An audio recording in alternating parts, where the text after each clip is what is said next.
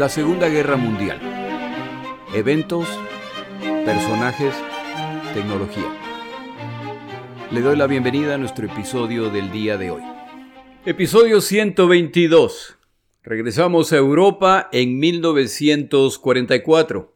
Antes de iniciar el episodio quiero compartir con mi audiencia que mi emergencia médica ha terminado. En mi última cita, la doctora compartió conmigo los resultados del más reciente escaneo y no hay rastros de cáncer. Por lo tanto, la emergencia se ha superado.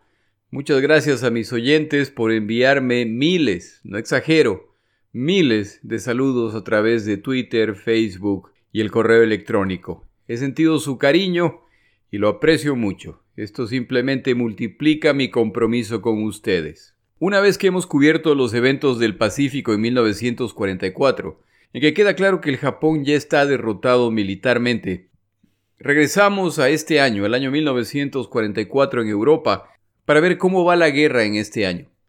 No hay poder en la tierra que pueda evitar que destruyamos a los ejércitos alemanes en tierra, a sus submarinos en el mar y a sus fábricas de aviones desde el aire. Nuestro ataque será incontenible y creciente. Al salir de estas cordiales conferencias, esperamos con confianza el día en que todos los pueblos del mundo puedan vivir vidas libres, libres de la tiranía y de acuerdo con sus diversos deseos y sus propias conciencias. Vinimos aquí con esperanza y determinación. Nos vamos de aquí amigos, de hecho, en espíritu y en propósito.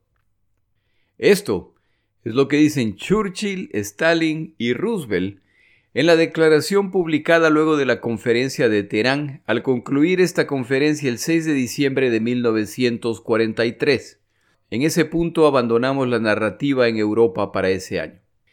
Y es que 1943 ha sido un año desastroso para el eje, hasta el punto que este eje de tres participantes principales, para finales de ese año ya solo cuenta con dos.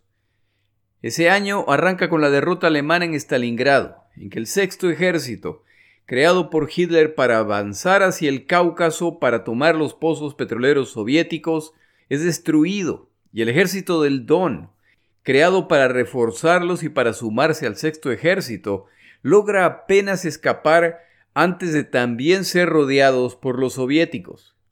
En meses siguientes el frente sigue en movimiento y como resultado del avance soviético se produce una saliente en la zona de Kursk, donde los alemanes ven la oportunidad de rodear esta bolsa y capturar o eliminar una gran cantidad de combatientes soviéticos.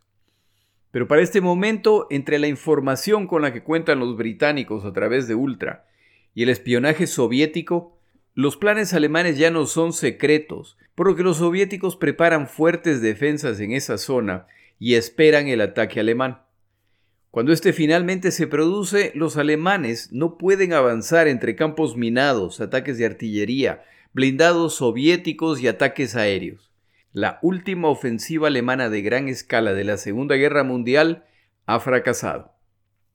Mientras todavía se combate en Kursk, llegan las noticias de que los aliados han desembarcado en Sicilia. La invasión del continente europeo de parte de estadounidenses y británicos ha empezado luego de haber expulsado a alemanes e italianos del norte de África. No pasa mucho tiempo y los italianos no solo capitulan, sino que cambian de bando. Las opiniones en el alto mando militar alemán están divididas. Algunos opinan que se debe abandonar Italia y replegarse a posiciones muy fuertes para que los aliados no puedan avanzar en el resto del continente. Hay quienes, empezando con Hitler, son de la opinión de defender Italia. Se opta por esta segunda opción para evitar el avance aliado hacia el norte. La geografía italiana, con su estrecho y alargado territorio, es ideal para la defensa, y se descubre que el blando vientre del cocodrilo como describía Churchill el ataque a través de Italia, es todo menos blando. Se vienen combates muy duros del estilo de la Primera Guerra Mundial y a los aliados les costará mucho avanzar. Estos eventos siguen debilitando a la Alemania nazi que tiene que seguir enviando fuerzas a más y más frentes para tratar de mantener el orden en el imperio conquistado, en el que ya se siente la debilidad alemana por lo que empiezan a perder el control. Los ejemplos más graves son Yugoslavia y Grecia, donde para finales de 1943 los alemanes ya han perdido el control en medio de guerras civiles entre partisanos comunistas y no comunistas. Aquí también las opiniones en el alto mando militar están divididas, pero es imposible salir de estas naciones. Si los aliados pueden controlar los territorios yugoslavo y griego, entonces podrán establecer bases para sus bombarderos, los cuales atacarán los campos petroleros rumanos, y esta es la última reserva petrolera que le queda a los alemanes. Si la pierden o es destruida, la Alemania nazi será paralizada por falta de combustible. Esto por supuesto es el resultado del fracaso alemán al intentar avanzar hacia el Cáucaso en su ataque contra la Unión Soviética o a tratar de avanzar hacia el Oriente Medio en su ataque en África. Otro evento fundamental de 1943 es que los submarinos alemanes en el Atlántico han sido derrotados, por lo que ya no presentan una amenaza grave para los convoyes que cruzan el Atlántico rumbo a Gran Bretaña llevando tropas, equipo de guerra y vituallas. El significado de esto lo entienden los dos bandos. Ya no hay duda de que en 1944 los aliados intentarán desembarcar en Europa, y si lo logran, entonces Alemania enfrentará una guerra a múltiples frentes en el continente, lo que sin duda resultará en su derrota final. Está por lo tanto entre las prioridades principales de Alemania para este año evitar estos desembarcos aliados a toda costa, mientras intentan detener a los soviéticos que para entonces ya han tomado la iniciativa en todo el frente oriental. Todos estos eventos por supuesto están causando que los aliados restantes de Alemania empiecen a dudar de esta alianza. Después de todo, si los soviéticos están expulsando a los alemanes del territorio soviético, es solo cuestión de tiempo para que ingresen a Rumania, Hungría, Bulgaria, Eslovaquia, y es preferible tratar de buscar algún tipo de arreglo antes de que esto ocurra. Pero esto hay que hacerlo con mucho cuidado. Alemania ya mostró en Italia lo que les pasa a sus aliados que cambian de opinión. Es decir, que estas naciones nuevamente se encuentran en la situación de decidir a quién le temen más y sobre todo, quién va a ganar esta guerra para así decidir sus alianzas. Pero para finales de 1943 todo esto ya está mucho más claro. Por estas razones hay mucho ánimo en el bando aliado respecto a las perspectivas para el año 1944. Pero en este año también dan señales de cansancio los líderes de las naciones aliadas. Luego de la conferencia de Teherán a finales de 1943, Churchill y Roosevelt se dirigen a la ciudad del Cairo, en Egipto, para discutir los detalles adicionales de la operación Overlord, los desembarcos aliados en Europa, la cual ya le han prometido a Stalin que ocurrirá en 1944. De hecho, ya tienen una fecha. Ocurrirá el primero de mayo de 1944. Durante estos viajes, Churchill enferma con una congestión pulmonar y su temperatura se eleva a casi 39 grados. No es solamente la enfermedad, se lo ve agotado física y mentalmente. No hay que olvidar que para este momento Churchill ya va para los 70 años de edad y ha pasado los últimos años en un trajín muy demandante. El médico de cabecera de Churchill, el doctor Moran, quien como siempre acompañaba a Churchill en sus viajes, carece de instrumentos para realizar un diagnóstico, pero parece ser que lo que lo está afectando es la influenza que en esos días recorre Europa y que ha causado la muerte de miles de personas. Se ordena que se envíe especialistas y una máquina de rayos X para tratar al paciente. Se determina que una vez más Churchill tiene neumonía y esta vez tiene problemas respirando y se queja de que su corazón está, entre comillas, haciendo cosas raras. Churchill está sufriendo de fibrilación cardíaca. La situación de Churchill sigue sin mejorar. Desde Londres se toma la decisión de mandar un avión urgentemente a Túnez, llevando a la esposa de Churchill. El temor es que Churchill está muriendo. La presencia de su esposa lo anima y pronto se recupera. Pero este evento, que no es el primero de este tipo desde el inicio de la guerra, y que no será el último, por supuesto se oculta al público británico. Unos días más tarde, Roosevelt, quien en un cable a Churchill comenta que deberá pasar unos días en cama como resultado de un caso de influenza. Los problemas médicos de Roosevelt van más allá de la influenza. Dolores estomacales, fluido en los pulmones, palpitaciones cardíacas y alta presión arterial.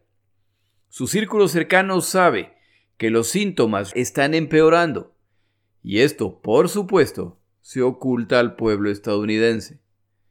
Respecto a Stalin, no existe información clara. Stalin es el hombre de acero y por lo tanto el gran líder no puede padecer de ningún tipo de problema, por lo que no cuento información respecto a su situación. El año 1944 es además un año muy político. Este año habrá elecciones presidenciales en los Estados Unidos de América y los demócratas no quieren perder el poder tan cerca de la victoria. Como ya se empieza a sentir que es probable que se va a ganar esta guerra, la población civil empieza a soñar en el mundo tras la guerra. Esto es particularmente cierto en Gran Bretaña, que para inicios de 1944 ya lleva más de cuatro años en guerra, con todo lo que esto trae. Racionamientos, ataque a sus territorios, envío de tropas a distintos campos de batalla, la muerte de sus jóvenes en el campo de batalla y la incertidumbre respecto al futuro, específicamente en los años que combatieron solos a los alemanes. La población británica quiere saber qué les espera al final de la guerra.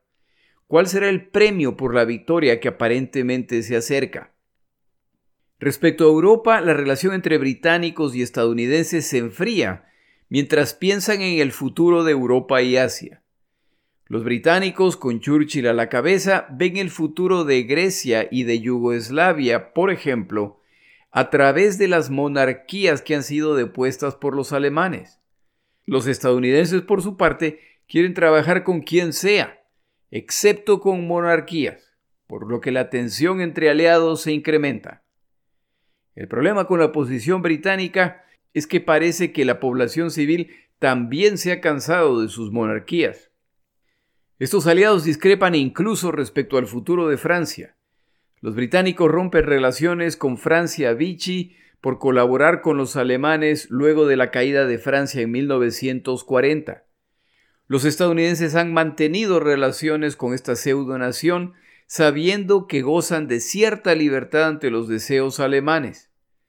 Para 1944 esto significa que Charles de Gaulle, el general de blindados que escapa de Francia e Inglaterra al ser invadida, y que para ahora es la cara más pública de las tropas denominadas franceses libres, es reconocido por los británicos como el futuro líder francés en el exilio y por lo tanto su representante principal.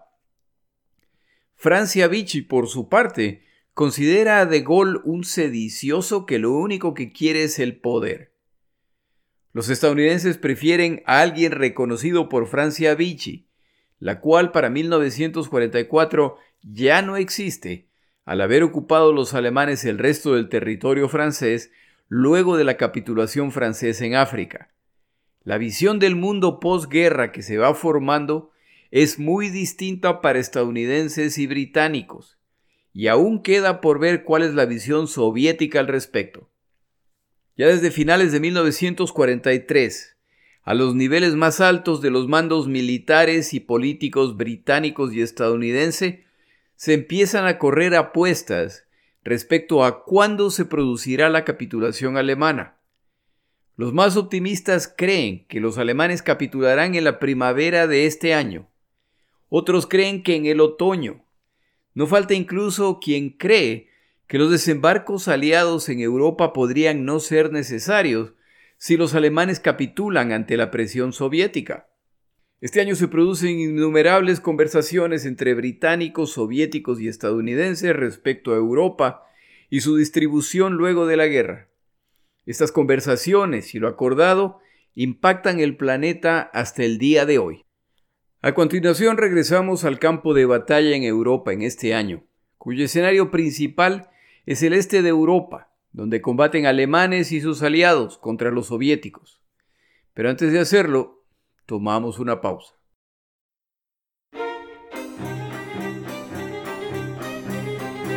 Palabras de Churchill. El día de hoy una frase de Churchill respecto al actuar decisivamente. Cuando te lanzas en una tarea represiva u opresiva, la cautela y la vacilación con todo derecho deben asaltarte. Pero cuando te embarcas en una tarea de liberación y ayuda, avanza con coraje.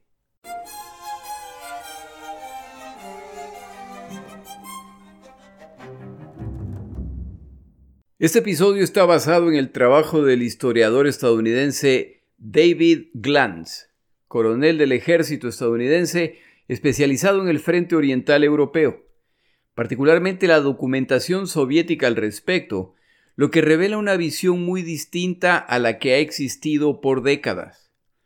Es un historiador muy respetado que periódicamente acaba con mitos de esta guerra, dándoles a los soviéticos el lugar que les corresponde en términos de estrategia y de logros militares. Es un autor muy interesante que se especializa en libros detallados respecto a las operaciones, por lo que sus libros no resultan tan interesantes como los de historiadores que buscan alcanzar una audiencia más amplia. Si usted quiere conocer en detalle las batallas en el este de Europa en la Segunda Guerra Mundial, su autor es David Glantz. David Glantz. G-L-A-N-T-Z. La invasión alemana de la Unión Soviética se inicia en junio de 1941, es decir, en el verano. El contraataque soviético más fuerte ocurre en diciembre, es decir, en el invierno. En 1942, la campaña de reconquista alemana luego de los eventos en Moscú se inicia en la primavera-verano. El contraataque soviético en el otoño-invierno. Los ataques de estos dos bandos siguen la lógica de verano para los alemanes, invierno para los soviéticos. En 1943 los alemanes intentan seguir la misma lógica, por lo que intentan lanzar su campaña en Kursk, cuando esta campaña falla, inmediatamente se inicia el contraataque soviético, pero los alemanes esperan una pausa luego de este avance de parte de los soviéticos. Pero llega agosto, octubre, diciembre, y los ataques soviéticos no cesan. En este frente ya no habrá pausas debido a las estaciones. Los soviéticos de aquí para adelante atacarán permanentemente a medida que su fortaleza militar se incrementa en cuanto a equipo y la alemana se debilita en todo sentido. El ataque alemán en Kursk, que pretendía ser la ofensiva de verano de 1943, requirió enviar fuerzas desde todo el frente y reunir a las mejores tropas y comandantes. Este ataque falla, este ataque falla y los soviéticos inician contraataques y para colmo, británicos y estadounidenses desembarcan al mismo tiempo en Italia, lo que ahora obliga a Hitler a enviar tropas que combaten en la Unión Soviética a esos frentes de batalla. A los combatientes caídos o que han sido enviados a otros frentes los reemplazan conscriptos, los cuales carecen de la experiencia de los reemplazados. Como los soviéticos para ese momento ya han refinado su táctica de la batalla profunda, descrita en un episodio previo, los ataques de grupos móviles más pequeños, pero altamente mecanizados y con abundante armamento, se vuelven muy problemáticos para los alemanes. Los alemanes, por su parte, han tomado el chasis de un tanque checoslovaco y lo han transformado en uno de los famosos destructores de tanques de esta guerra, el Stug 3, armado con un cañón de 75 milímetros y cuya tarea principal era defender la infantería. Desafortunadamente para las tropas alemanas, nunca contaron con suficientes unidades para hacer una diferencia. Los alemanes empiezan además a enviar grandes cantidades de los llamados Panzerfaust, la versión alemana de la bazooka, barata, fácil de producir y muy efectiva contra tanques. Las formaciones blindadas alemanas ya carecen de la fuerza inicial y los números nominales ya tienen poco que ver con la realidad en el campo de batalla. A inicio de 1944, los soviéticos capturan una bodega utilizada por los alemanes y encuentran 300 tanques alemanes prácticamente intactos, y se determina que estos tanques carecían de los repuestos necesarios para enviarlos al combate una evidencia más de que la logística alemana ya enfrenta graves problemas. Otro factor en este punto de la guerra es que la superioridad aérea ya ha cambiado de manos y la falta de casas de combate y baterías antiaéreas 88, las cuales están siendo utilizadas para proteger el territorio alemán, resulta en que ahora son los soviéticos quienes controlan el cielo, lo que impacta las operaciones alemanas en tierra. Todos estos factores resultan en que para este momento los alemanes enfrentan permanentes retiradas para evitar su destrucción o para evitar ser rodeados y capturados, con el agravante de que Hitler muchas veces no aprueba las retiradas, lo que resulta en la captura o destrucción de estos grupos de combate. Incluso cuando las retiradas son autorizadas, la situación sigue siendo problemática. Cuando los soviéticos son rodeados, y se ven forzados a escapar para evitar la captura, lo hacen hacia territorio soviético. Cuando son los alemanes quienes escapan, lo hacen hacia territorio soviético, un territorio lleno de partisanos, fuerzas especiales soviéticas infiltradas, los famosos Spetsnaz, que destruyen puentes y la infraestructura que los alemanes pueden utilizar. A todas estas amenazas se suma la población civil que ahora ve la oportunidad de devolver la crueldad que los alemanes ejercieron contra ellos al verse triunfantes. Por su lado, los soviéticos se encuentran en el que ellos denominan el tercer período de la guerra. En este período, su estructura de comando, su equipo y los conceptos operacionales y tácticos ya han madurado y se empiezan a aplicar consistentemente. Por otro lado, el mito de la inagotable fuente de recursos humanos soviéticos ya para este momento está a prueba, luego de que los soviéticos han sufrido la muerte de millones de sus ciudadanos a manos alemanas. A las necesidades militares para reemplazar combatientes caídos se suma la necesidad de personal para la producción del armamento para la guerra. La Unión Soviética también empieza a padecer de falta de recursos, sobre todo en este punto cuando son ellos los que han pasado a la ofensiva. Y es conocido que el atacante es el que sufre la mayor parte de bajas cuando ataca posiciones defensivas preparadas. Es por lo tanto también el caso soviético que sus formaciones armadas contaban con números mucho menores de combatientes y equipo de lo que indica el papel. En esta etapa de la guerra, tal como en las previas, la descripción dejada por los comandantes alemanes es de hordas de atacantes soviéticos. Pero ese ya no es el caso. Aunque es cierto que los soviéticos contaban con mayor número de combatientes, la verdadera situación es que la iniciativa ya es soviética y por lo tanto son ellos quienes ahora deciden dónde y cuándo atacar, y para hacerlo reúnen fuerzas de forma abrumadora. Pero eso no quiere decir que los números existentes en este punto del frente son los mismos a lo largo de todo el frente. En todo caso, a los soviéticos no les molesta si los alemanes creen que el número de combatientes soviéticos en el frente es abrumador. Los soviéticos ya han madurado su estrategia de combate contra los alemanes. Los ataques principales contarán con fuerte apoyo aéreo, de grupos de ingenieros, de blindados y por supuesto de artillería.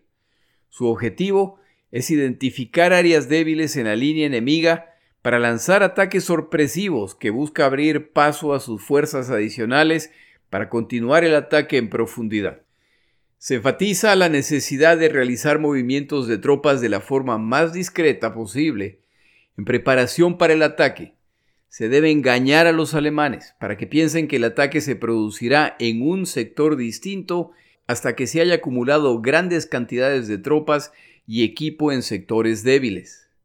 A medida que avanza la guerra, los soviéticos logran perfeccionar este arte al punto que los alemanes son repetidamente sorprendidos por los ataques soviéticos en sectores donde no los esperan.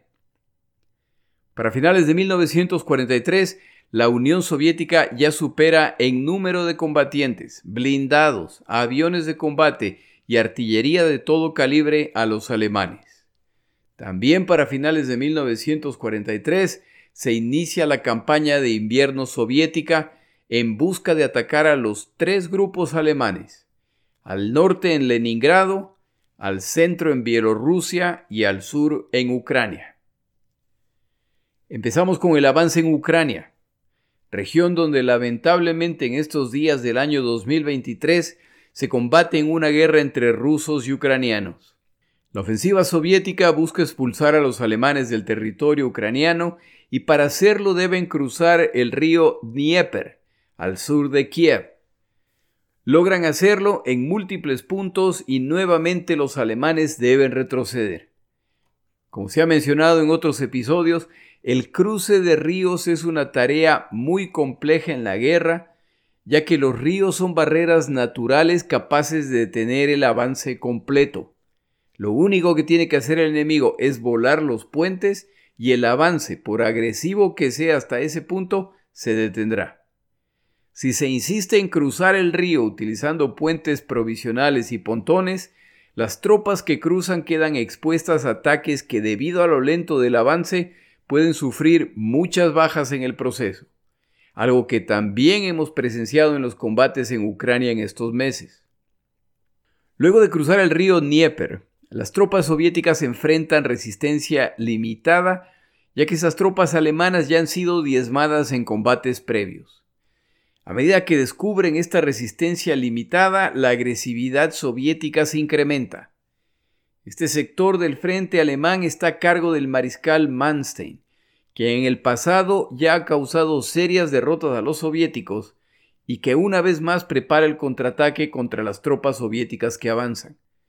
Planea una maniobra similar a la de 1943 luego de Stalingrado, en que los soviéticos convencidos de que los alemanes están derrotados, se lanzan en una agresiva persecución y pagan un alto precio, lo que resulta en la recaptura, una vez más, de la pobre ciudad de Kharkov. Manstein planea reducir el frente y poner a cargo del ataque al general de blindados Hube, quien ha perdido un brazo en la Primera Guerra Mundial y que es conocido por su estilo agresivo e inteligente. Las tropas simplemente lo llaman el hombre. Cualquiera sea la decisión tomada por Manstein, mejor que ocurra pronto. Los vacíos en el frente son gigantescos y a medida que los soviéticos los descubren, las oportunidades de contraataque desaparecen. El plan de Manstein requiere una retirada para cortar el frente y esto requiere la aprobación de Hitler, que para este momento de la guerra va en la dirección opuesta a Stalin y continúa incrementando sus intervenciones en el frente de batalla. El resultado final de la reunión entre Hitler y Manstein es la aprobación a regañadientes de Hitler pero al menos autoriza los movimientos necesarios. Manstein prepara tres grupos de ataque con la idea de cerrar la caldera alemana, en la que se rodea a las fuerzas atacantes y se la destruye desde varios puntos. Los soviéticos avanzan agresivamente y las fuerzas alemanas los esperan. Al llegar a puntos en que los soviéticos ya están bajos de combustible y munición, los alemanes lanzan sus ataques y en la furiosa batalla muchas veces no queda claro qué bando va a lograr meter a la caldera al otro. Al final salen triunfantes los panzer alemanes, por lo que ahora atacan al resto de vehículos soviéticos. La batalla dura una semana y para el final el cuadragésimo ejército soviético ha dejado de existir. Los refuerzos soviéticos enviados para tratar de socorrer estas tropas enfrentan el mismo destino. Uno de los factores a favor de los alemanes es que en estas batallas han participado los nuevos tanques pesados alemanes, los Panzer V, que serán conocidos como Panteras, acompañados por los Panzer VI, que serán conocidos como Tigres. En estos combates, estos tanques pesados alemanes destruyen cerca de 300 tanques soviéticos. Estos combates a inicios de 1944 son un recordatorio a los soviéticos de que esta guerra no está ganada y que los alemanes todavía son capaces de causar mucho daño si no van con cuidado. Pero por el lado alemán, lo que esta victoria alemana no puede esconder es que las victorias de Manstein solo han sido posibles como resultado de retirar combatientes y equipo de otros sectores, y están a cargo de grupos de combatientes alemanes de élite, los cuales cada vez son menos numerosos. La acumulación de fuerzas para alcanzar esta victoria será pagada por otras posiciones en el frente, ya que este es solo uno de los ataques lanzados por los soviéticos. En otras palabras, es una magnífica victoria que contará poco para los resultados de este año. En palabras del autor Robert Chetino, otro historiador que le recomiendo muchísimo, esta victoria destruye dos grupos del ejército soviético. Para estos días, los soviéticos cuentan con 71 grupos en total. Para finales de febrero, los alemanes nuevamente van en retirada.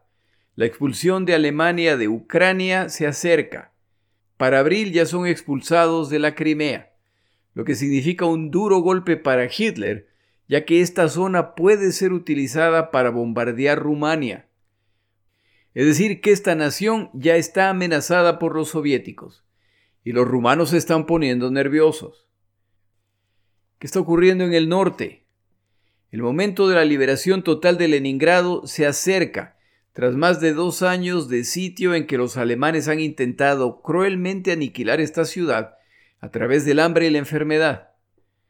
En 1943 los defensores de Leningrado intentan romper el cerco alemán con ilimitado éxito en que al menos logran abrir pequeños corredores que permiten la llegada de provisiones, las cuales evitan una catástrofe humanitaria aún mayor en esta ciudad. Para enero de 1944, el Grupo Norte de Ataque Alemán se ha ubicado en posiciones defensivas en preparación para los potenciales contraataques soviéticos, pero las fuerzas alemanas alrededor de Leningrado ya han sido diezmadas por las necesidades de los frentes centro y sur y por los combates. Los alemanes apuestan a que los ataques soviéticos principales serán en esos sectores, el centro o el sur, por lo que no hay mucho que temer en el frente norte. Los soviéticos desde finales de 1943 están infiltrando poco a poco divisiones de fusileros, artillería y unos pocos tanques. Estos movimientos son apoyados por partisanos que colaboran no solamente en los movimientos, sino proveyendo información respecto a las posiciones alemanas. El 14 de enero de 1944, las tropas infiltradas lanzan su ataque, lo que dirige la atención alemana hacia ese punto. Entonces se lanzan dos ataques adicionales desde puntos distintos, pero este ataque dirigido por comandantes que siempre han estado ubicados en este sector carece de la prolijidad que otras fuerzas soviéticas han desarrollado a lo largo de la guerra. Tampoco ayuda que los alemanes llevan dos años construyendo posiciones defensivas fortificadas. A pesar de todos estos factores, los atacantes soviéticos derrotan al grupo norte alemán, los cuales se ven forzados a retirarse de este sector para sumarse a los combatientes del grupo centro. Para el 26 de febrero de 1944, la ciudad de Leningrado es oficialmente liberada luego de casi 900 días de terror intencionalmente causado por las fuerzas alemanas. Los combatientes en este sector así como los grupos partisanos de la zona, esperan el momento para su venganza por el dolor causado. La derrota alemana en este sector son muy malas noticias para los finlandeses, latvios, estonios y lituanos, particularmente los finlandeses, quienes se aliaron con los alemanes en su ataque contra la Unión Soviética, y ahora deben enfrentar la posibilidad de ataques soviéticos. La siguiente es la situación del grupo centro alemán a inicios de 1944. Los comandantes soviéticos se preparan para tomar Bielorrusia, y todos saben que esta es la ruta más directa hacia el territorio alemán. por lo que ninguno de los bandos puede darse el lujo de perder. De hecho, la debilidad en los otros dos frentes es el resultado de intentar fortalecer el grupo central alemán. El avance soviético en este sector será el más sangriento y el más lento. Hasta marzo de 1944, los soviéticos lanzan siete ataques, pero ninguno logra avances significativos y son repelidos por los alemanes. Al margen de los reveses soviéticos, la realidad es que en los cuatro primeros meses de 1944, las fuerzas soviéticas liberan la ciudad de Leningrado, liberan Ucrania, la Crimea y ya se están adentrando en Bielorrusia.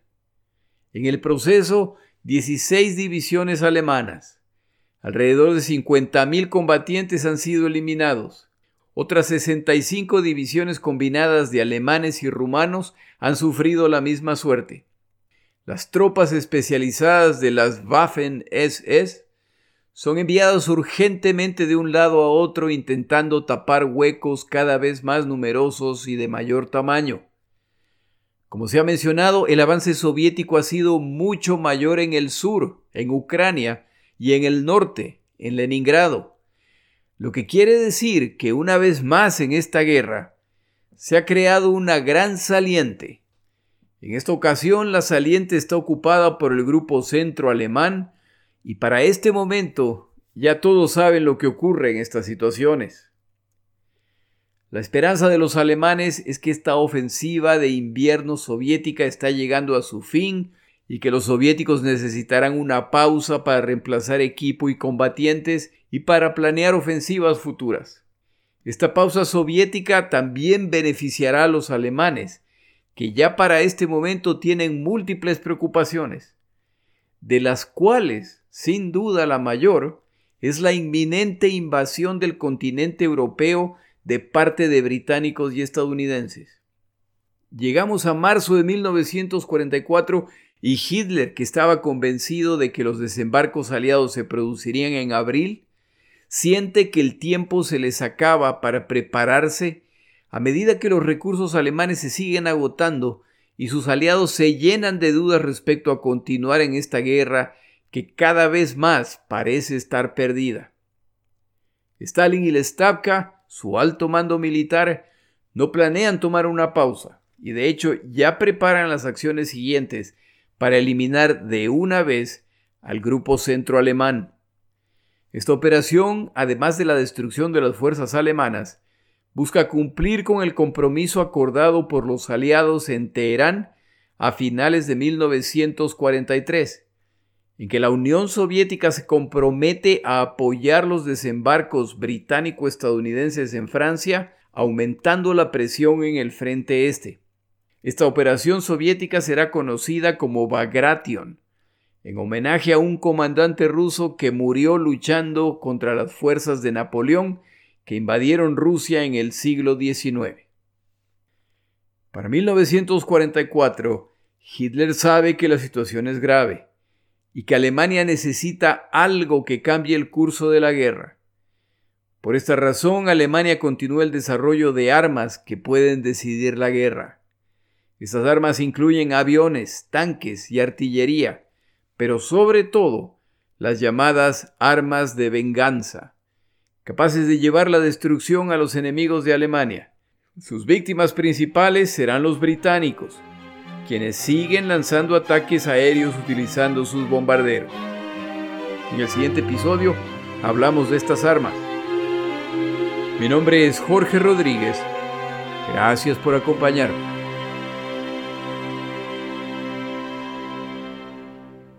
Para información adicional respecto a este episodio, las notas de este podcast, que incluyen la narración de este episodio, así como acceso a resúmenes, videos, documentales y materiales adicionales gratuitos disponibles en el Internet, por favor vaya a Amazon y busque el libro La Segunda Guerra Mundial, Eventos, Personajes, Tecnología.